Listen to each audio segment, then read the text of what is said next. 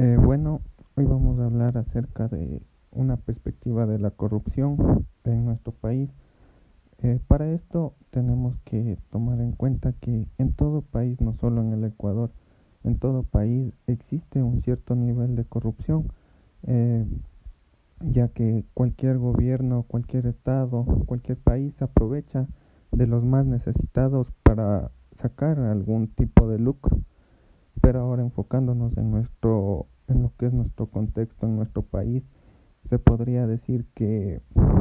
es claramente un país altamente corrupto. Y nos estamos dando cuenta hoy en día desde lo que estamos pasando, desde la pandemia que estamos viviendo, ya que se han visto muchos casos de corrupción, no solo uno, sino que se han ido revelando, digamos, diariamente un, diferentes casos que dan mucho que decir acerca de nuestro país, ya que los políticos que están gobernando nuestro país, o nos están dejando mucho que desear. Eh, a medida que toda esta,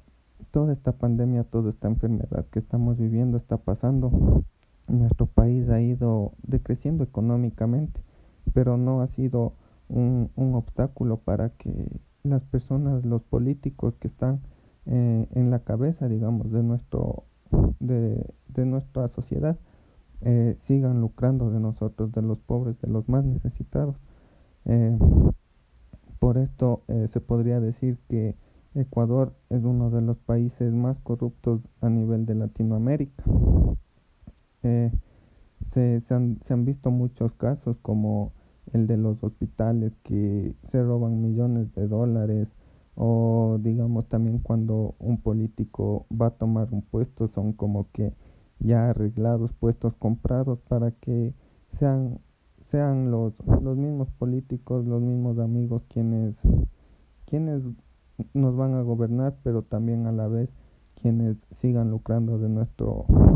de nuestro trabajo de nuestra honestidad se podría decir por eso se eh, aseguro que país, el país de Ecuador es uno de los de los más corruptos que, que se puede ver. Y, y no solo son este ejemplo sino que también existen muchos muchos más. Y, y es por eso que también o sea no no podemos no podemos salir no podemos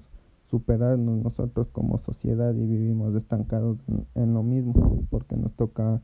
nos tocan políticos de esta clase que quieren aprovecharse de nuestra sociedad.